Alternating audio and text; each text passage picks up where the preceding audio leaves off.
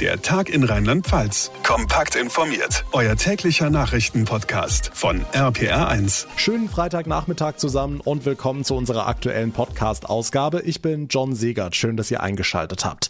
Die Bundesnotbremse wird also kommen und irgendwie werden die Fragezeichen von Tag zu Tag immer größer. Was gilt jetzt ganz genau für wen? Wo muss ich mich testen lassen? Wo geht's ohne? Welche Betriebe müssen ihre Kunden testen? Was ist erlaubt während der Ausgangssperre und, und, und? Um all diese Fragen zu beantworten, haben wir uns die Notbremse mal ganz genau vorgenommen und geben euch heute in dieser Ausgabe einen ausführlichen Überblick.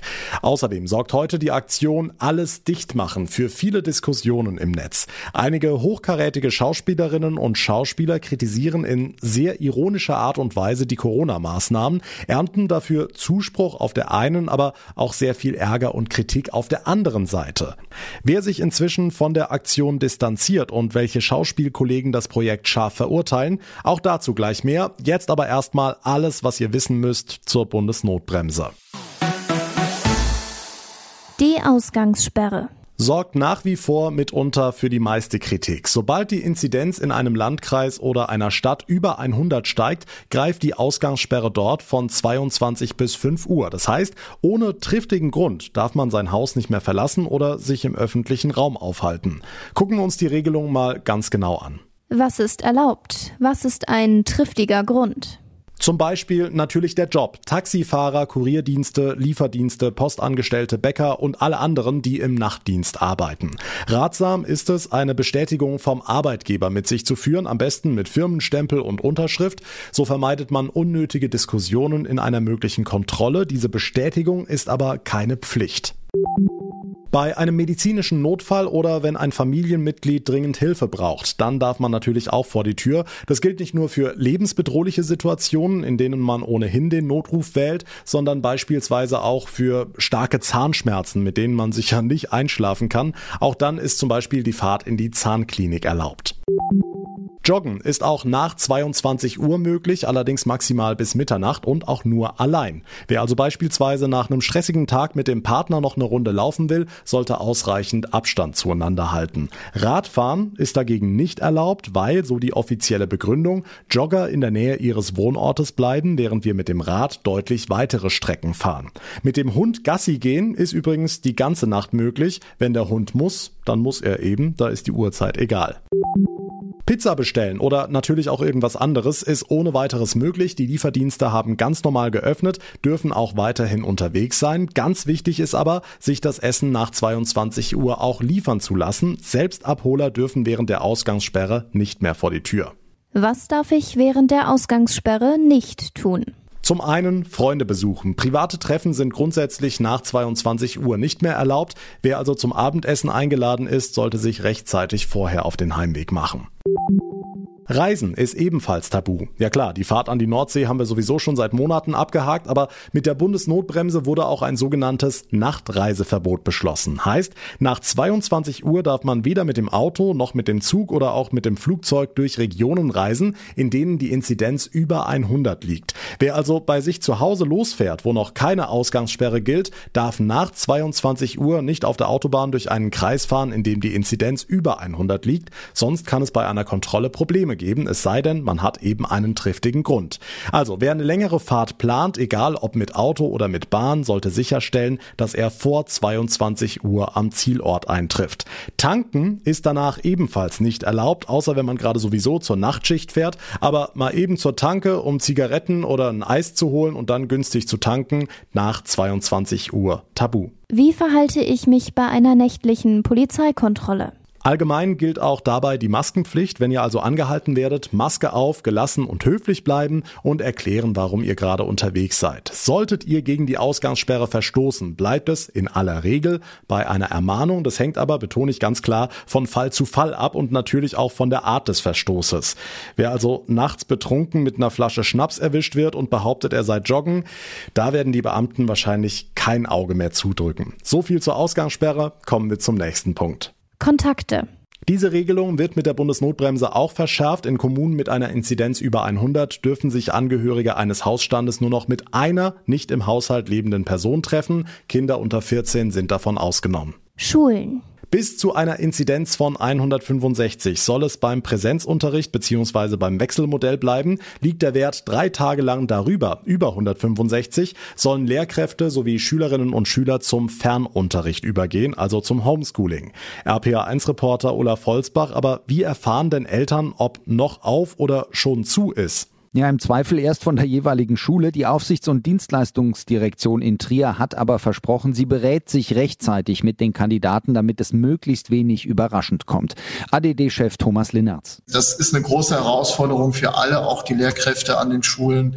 Den kann man nicht einfach äh, auf und zusperren, wie man vielleicht, ich sag mal, einen Laden auf und zusperren kann. Wir sind da im Moment schon dabei und beobachten jetzt auch schon die Zahlen, die hier beim RKI veröffentlicht sind. Die Regel sagt ja auch, dass die 165 an drei Tagen hintereinander überschritten sein muss.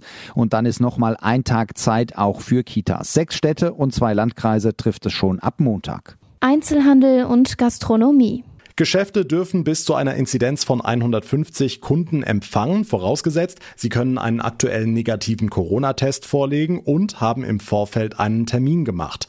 Liegt die Inzidenz über 150, ist nur noch Click and Collect erlaubt, also das Abholen von Waren nach vorheriger Online-Bestellung. Lebensmittelgeschäfte, Drogerien, Apotheken etc. bleiben weiterhin geöffnet. Die Gastronomie muss zumachen, auch die Außenbereiche, genauso Freizeiteinrichtungen und Fitnessstudios körpernahe Dienstleistungen sind generell untersagt, außer Behandlungen, die medizinischen, therapeutischen, pflegerischen oder seelsorgerischen Zwecken dienen, sowie Friseurbetriebe und die Fußpflege. In allen Fällen müssen FFP2-Masken oder Masken mit gleicher Schutzwirkung getragen werden. Wer zum Friseur oder zur Fußpflege will, muss zudem ein aktuelles negatives Corona-Testergebnis vorweisen. Da müssen wir allerdings differenzieren zwischen der Fußpflege, die man aus kosmetischen Gründen besucht, da gibt's diese Testpflicht, anders als bei der Medizin medizinischen Fußpflege, also podologischen Praxen. Tatjana Pfersig vom Verband Deutscher Podologen erklärt. Wir als Podologen sind therapeutisch tätig, das heißt präventiv, rehabilitativ und kurativ. Das heißt, wenn ähm, Menschen mit Schmerzen ähm, an den Füßen ähm, Probleme haben, gehen Sie zum Podologen. Wir können ähm, präventiv äh, bei Diabetikern oder bei Patienten mit Sensibilitätsstörungen helfen und vor weiteren Schädigungen schützen. Okay, das heißt ganz konkret für Besucher beim Podologen mit der Bundesnotbremse? Sie äh, müssen eine FFP2-Maske tragen oder eine vergleichbare Maske und Sie brauchen keinen Schnelltest, wenn Sie in die Praxis gehen. Die Podologie ist da davon ausgenommen, weil alle äh, Praxen, die therapeutisch arbeiten, und da können wir Podologen einfach dazu, äh, sind von der Schnelltestpflicht ausgenommen. So mhm. ist es im Paragraph 8 im Infektionsschutzgesetz jetzt veröffentlicht worden. Kultur und Zoos. Theater, Opern, Konzerthäuser, Bühnen, Musikclubs, Kinos, Museen, Ausstellungen und Gedenkstätten müssen schließen. Auch entsprechende Veranstaltungen sind tabu. Die Außenbereiche von Zoos, Tierparks und botanischen Gärten sollen für Besucher mit aktuellem Negativtest offen bleiben. Arbeitsplatz. Unternehmen müssen zwei Corona-Tests pro Woche bereitstellen. Das hat das Kabinett am Mittwoch beschlossen. Falls möglich muss der Arbeitgeber seinen Angestellten Homeoffice ermöglichen und Arbeitnehmer müssen das normalerweise auch annehmen. Soweit unser ausführlicher Überblick zur Bundesnotbremse. Sollten wir einen Bereich vergessen oder ihr ganz spezielle, explizite Fragen haben, dann schreibt mir über RPA1 John bei Facebook, über meine Instagram-Seite John Segert oder eine Mail ins Studio über rpa1.de. Es hakte am Anfang, da sind wir uns mittlerweile wohl einig, aber so allmählich scheint auch bei uns die Impfmaschinerie ins Rollen zu kommen. Von heute an jedenfalls können sich gut eine Million Menschen in Rheinland-Pfalz einen Termin fürs Impfen geben lassen. Die sogenannte Prioritätsgruppe 3 wird aufgemacht, wird das bei den Fachleuten genannt. Dazu zählen unter anderem die 60 bis 69-Jährigen, für die läuft das Ganze schon. RPA1-Reporter Olaf Holzbach nochmal, wer kommt denn jetzt hinzu?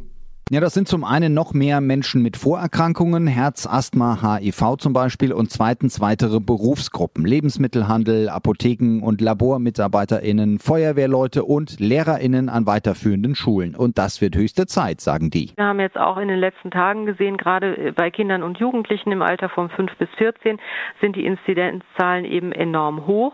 Und wir können das jetzt nicht einfach ohne Impfungen da so weiterlaufen lassen wie bisher. Also wir brauchen tatsächlich Impfungen für Lehrkräfte, für Schülerinnen und Schüler und auch für die Familien. Cornelia Schwarz vom Philologenverband Rheinland-Pfalz, das sind die Gymnasiallehrkräfte. SchülerInnen allerdings wird noch dauern, da fehlt ein zugelassener Impfstoff.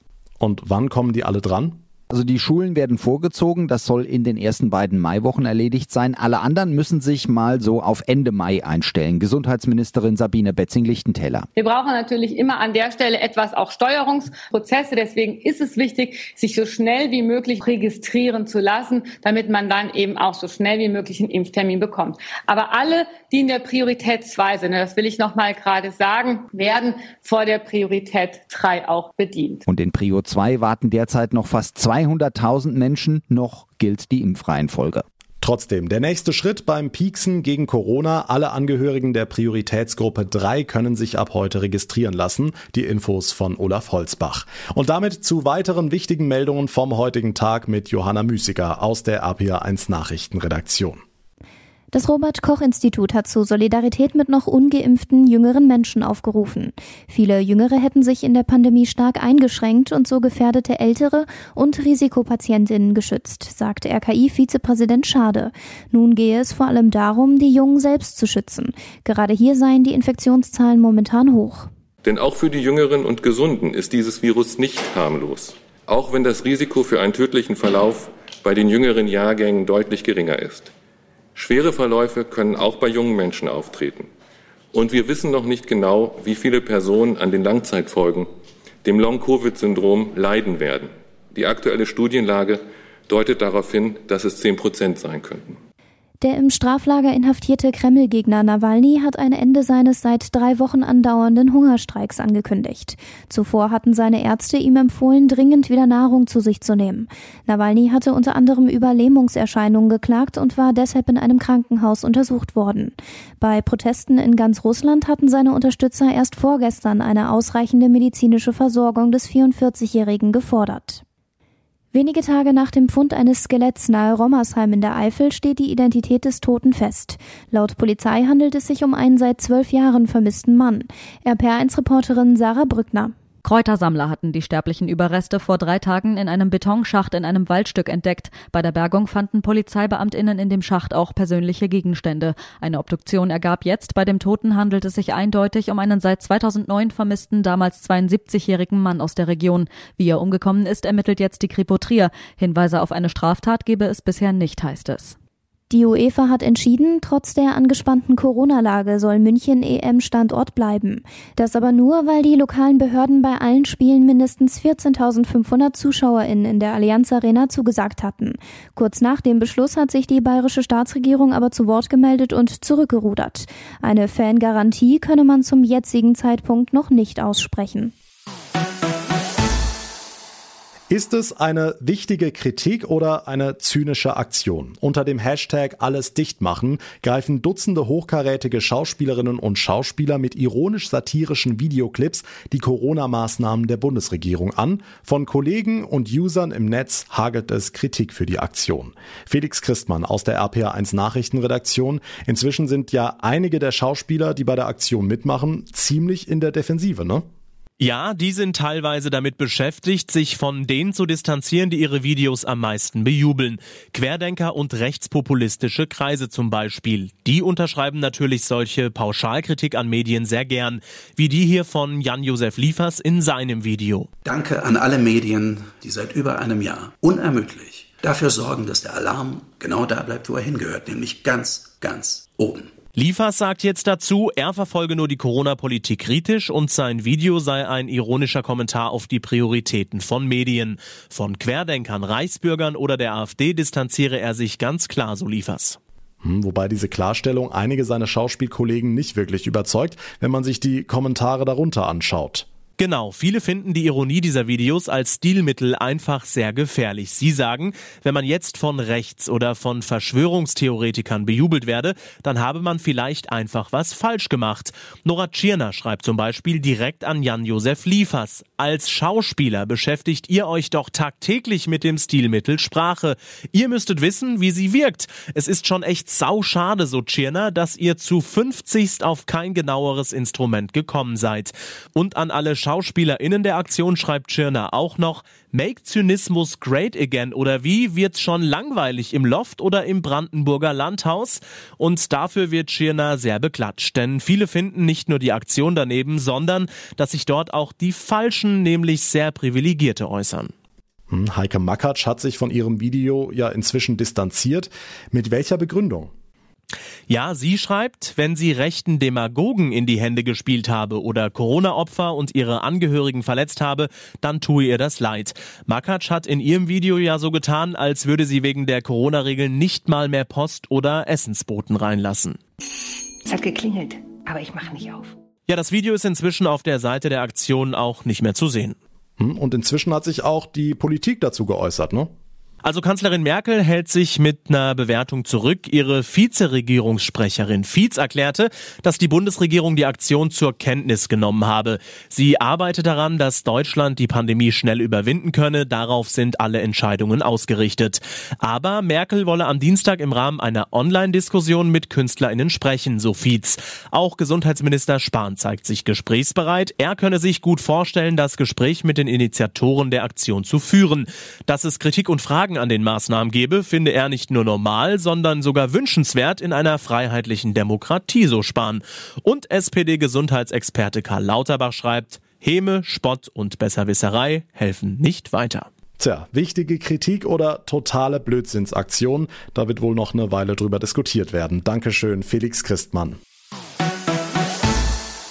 Freitag, der 23. April. Heute ist Tag des deutschen Bieres. Aber so richtig einen Grund zum Feiern gibt's in diesem Jahr nicht. Corona sorgt bei fast allen Brauereien in Rheinland-Pfalz für eine schwere Krise. Und das in ohnehin schwierigen Zeiten. RPA1-Reporterin Franka Wolf. Seit Jahren läuft das Bier nicht so, wie die Brauereien sich das wünschen. Der Bierdurst der Deutschen geht zurück und jetzt auch noch Corona. Schwere Zeiten beispielsweise für die Kirner Brauerei an der Nahe oder die Westerwald Brauerei in Harrenburg. Der Fassbierabsatz ist mehr oder weniger komplett zum Erliegen gekommen. Weil wir keine Gastronomen beliefern, aber auch, weil die ganzen Feste nicht stattfinden. Und deswegen haben wir nicht nur Einbußen im Fassbier, sondern auch in den Bereichen im Flaschenbier. Der Geschäftsführer der Westerwald Brauerei Jens Geimer. Immerhin. Auf der anderen Seite verkaufen wir im Einzelhandel deutlich, deutlich mehr Bier, aber leider kompensiert das nicht die Verluste, die wir in den anderen Bereichen erleiden. Auch beim rheinland-pfälzischen Spitzenreiter der Bitburger Braugruppe läuft es nicht. Im Jahr 2020 wurde ein Minus von 12 Prozent eingefahren. Bleibt die Hoffnung, dass die Corona-Zahlen im Sommer runtergehen und dass die Gäste wieder Lust bekommen auf ein gepflegtes Bier aus Rheinland-Pfalz. Nochmal Jens Geimer. Eines kann ich versprechen. Wenn die Krise zu Ende sein wird oder zumindest gefühlt zu Ende sein wird, werden wir hier in der Brauerei ganz, ganz groß mit der Bevölkerung feiern. Das ist ein großes Ziel, was wir uns gesetzt haben. Hm, schöne Vorstellung. Hoffen wir, dass es nicht mehr allzu lange dauert. Das war der Tag in Rheinland-Pfalz für heute. Wenn euch die Ausgabe gefallen hat, dann würde ich mich sehr über eine kurze Bewertung bei Apple Podcasts freuen. Und ihr bleibt immer auf dem Laufenden, wenn ihr uns abonniert bzw. folgt, da wo ihr mir gerade zuhört. Mein Name ist John Segert. Ich bedanke mich ganz herzlich für euer Interesse, für eure Aufmerksamkeit. Wir hören uns dann am Montag wieder. Bis dahin eine gute Zeit, ein schönes Wochenende und vor allem bleibt gesund. Der Tag in Rheinland-Pfalz, auch als Podcast und auf rpr1.de. Jetzt abonnieren.